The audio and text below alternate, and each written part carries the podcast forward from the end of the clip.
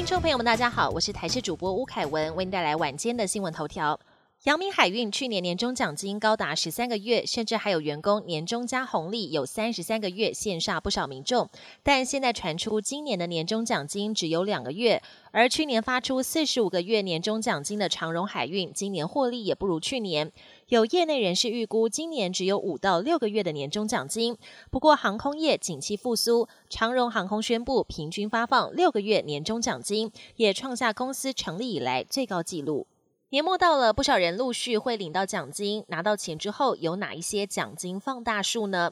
银行业者纷纷推出高利活存，年利率都达百分之二，甚至最高达百分之二点六，通通优于一般银行定存的百分之一点六。除了台币高利活存，不少人也会把资金投入美金等外汇定存或 ETF。但专家也提醒可能的风险，建议不要单笔一次大量投入。近期有不少民众飞到日本追雪，体验日本的冬天。但旅居日本的台湾作家发文提醒游客，冬天手机耗电速度快，因为在低温下，锂离子在电解液中传输速率减慢，导致放电容量减少，影响手机电力。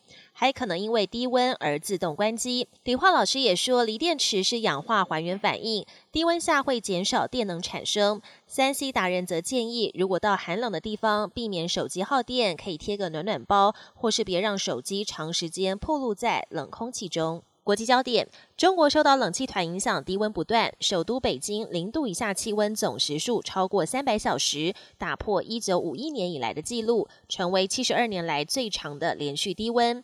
其中还有连续九天低于零下十度。河南省十二月中的全省平均气温只有零下一点八度，也刷新六十二年来的低温纪录。中国气象台二十五号表示，各地气温逐渐回升，大部分地区温度能上升四到八度，暂时结束长时间的寒流。以巴冲突影响扩大，不止通行红海的船只遇袭，就连远在印度洋的一艘化学品运输船二十三号都遭受攻击。美国指控凶手是伊朗的无人机，但遭到否认。伊朗也同样否认参与也门胡塞组织对红海通行船只的攻击。而为了保护商船，美国等多国组成护航联盟，让丹麦航商马士基同意恢复红海航线。不过，伊朗革命卫队放话要进一步封锁地中海，只是伊朗跟地中海并没有接壤，威胁的可能性被打上问号。耶诞节，许多人有另类的庆祝选择。英国伦敦遵循一八六四年以来的传统，在海德公园举办冬泳活动。美国佛州则是有数百位打扮成耶诞老人的民众，不畏风浪参加一年一度的耶老冲浪比赛。而在南半球的澳洲，正值炎热的夏季，许多民众穿上应景的红色泳衣，到海滩旁度过另类的耶诞节。